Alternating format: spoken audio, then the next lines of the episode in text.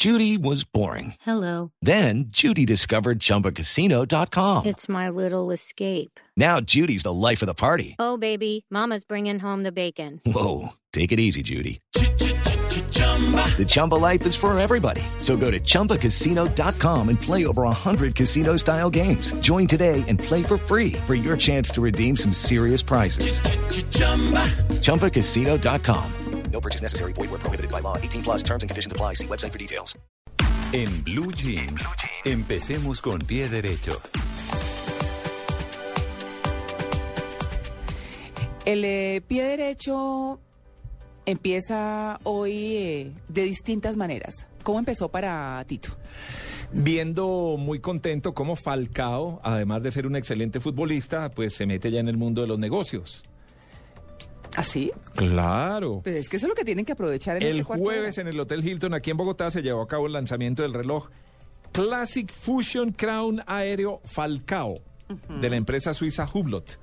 Las piezas, de las cuales solo se construirán 100 unidades, vendrán en dos materiales. En titanio, del que se van a hacer 60 relojes, con valor de 17 dólares, y oro, del que se sacarán 40 relojes, cada uno a 40 mil dólares. Perdón, 17 mil y 40 mil dólares, ¿vale? Los relojes de Falcao.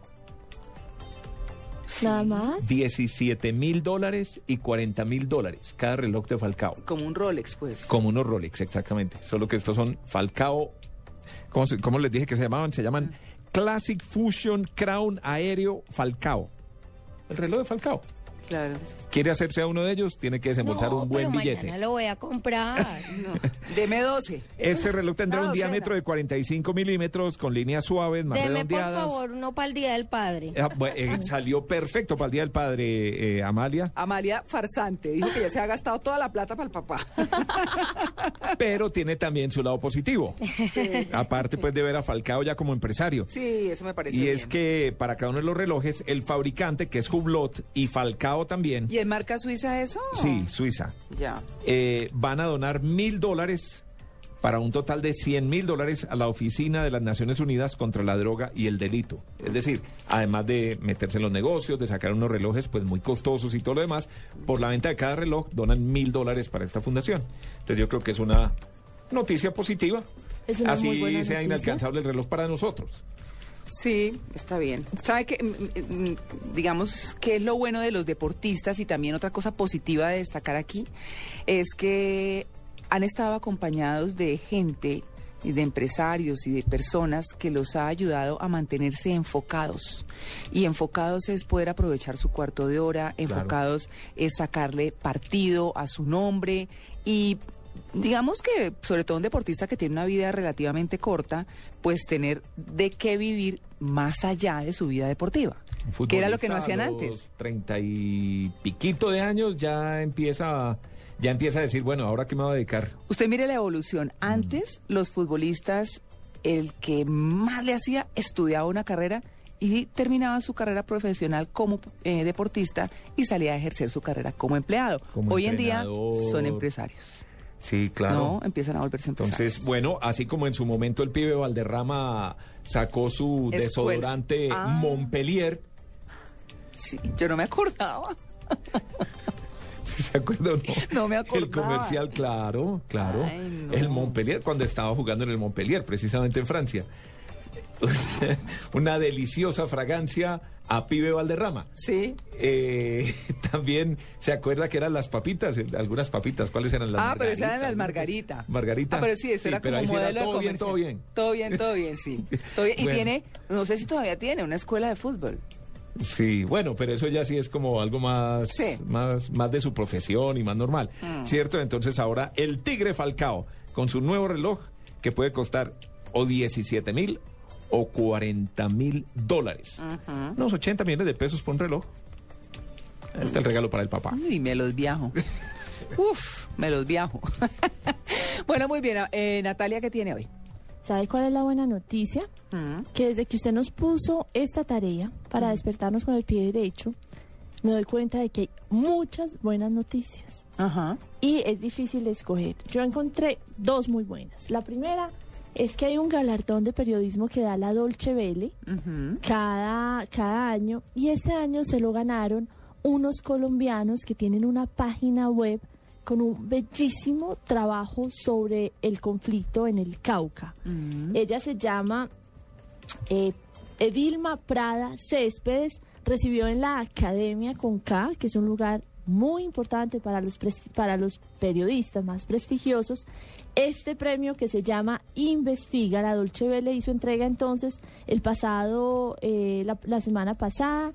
Y eh, Edilma Prada Céspedes trabajó con un joven que se llama Ferney Meneses Gutiérrez y José David Bustos en este trabajo que le toma el pulso a uno de los sitios neurálgicos de Colombia. El trabajo se llama Cauca Pulsos Críticos del Conflicto y les voy a tuitear el link para que eh, nuestros oyentes hagan un recorrido por esta región del país donde hay indígenas y donde hay eh, poblaciones afroamericanas y bueno, caucanos luchando contra la violencia de los grupos armados, de las FARC y de otros grupos insurgentes y tratando de vivir en paz en esta una de las zonas también más lindas del país.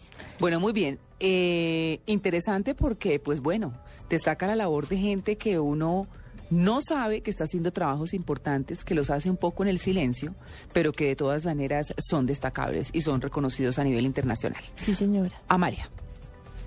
Yo también tengo varias noticias, ¿sabe, María Clara? Bueno, la primera es que desde mañana y hasta el próximo 22 de junio eh, hay 78 alumnas preseleccionadas de casi 13 academias de ballet de Medellín que van a ser las primeras beneficiadas de un curso internacional de ballet que se realiza en el país y que trae gente de Brasil, de Estados Unidos, pues para que aprendan un poquito a internacionalizar las danzas, para promocionarlas por fuera del país, sobre todo que me pareció positivo porque tiene el apoyo del Ministerio de Cultura y es algo muy bueno porque les permite a los estudiantes poderse enfrentar a otros bailarines, digamos, en el campo internacional.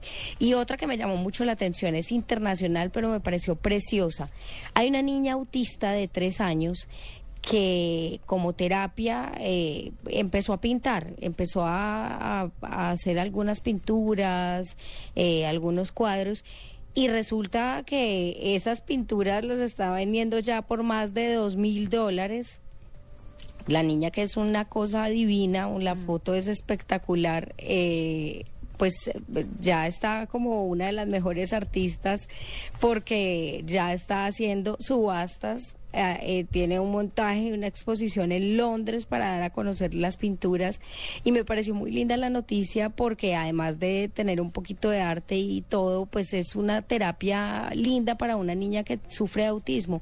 Las ganancias además de las ventas se invierten en materiales de arte que ella misma utiliza para el pago de los terapeutas, entonces me pareció bastante bonito leerla, está en el periódico El Colombiano y bueno, muy recomendada para que vean sobre todo las pinturas que me bastante lindas y a la niña que es una cosa muy muy tierna y muy bonita. Bueno, además que una niña con autismo a los tres años, eh, que ya está siendo de alguna manera orientada, manejada, eh, tratada y sale con estas destrezas que a veces suele suceder niños con algún tipo de problema que se fortalecen y son brillantes en otro. Así que, pues bueno, interesante esa noticia. Y mm, en Colombia, eh, la noticia importante es un poco una señal que da la justicia y tiene que ver con la libertad de Andrés Felipe Arias. Independiente de que sea culpable o no, por lo que, porque lo que hay que aclararles a los oyentes es que él sigue en proceso, se le da la posibilidad de defenderse, defenderse en libertad como lo está haciendo mucha gente. Y esta situación que estaba empezando a dar visos de chivo expiatorio, de como una venganza política, de, de realmente de señales muy complicadas para la justicia colombiana, pues por fin se logró. Esto no quiere decir, para que ustedes lo tengan claro, que se declaró inocente o que fue declarado inocente por la justicia. No. Esto quiere decir que puede salir, estar en libertad y defenderse. Porque lo que se decía era que podía influir en quienes estaban eh, siendo sus, eh, eh, o las personas que estaban hablando alrededor, que estaban implicadas en el caso de agroingreso seguro. Lo cierto es que sigue todo este proceso en contra de Andrés Felipe Arias y de todas las investigaciones que hay, pero lo va a hacer en libertad y eso ha sido bien visto por el país que fue testigo en los últimos meses, por lo menos en la mayoría, eh, de una situación que estaba ya rayando con los derechos humanos. Son las 6 y 13. Estas fueron nuestras noticias con el pie derecho, nuestras noticias positivas.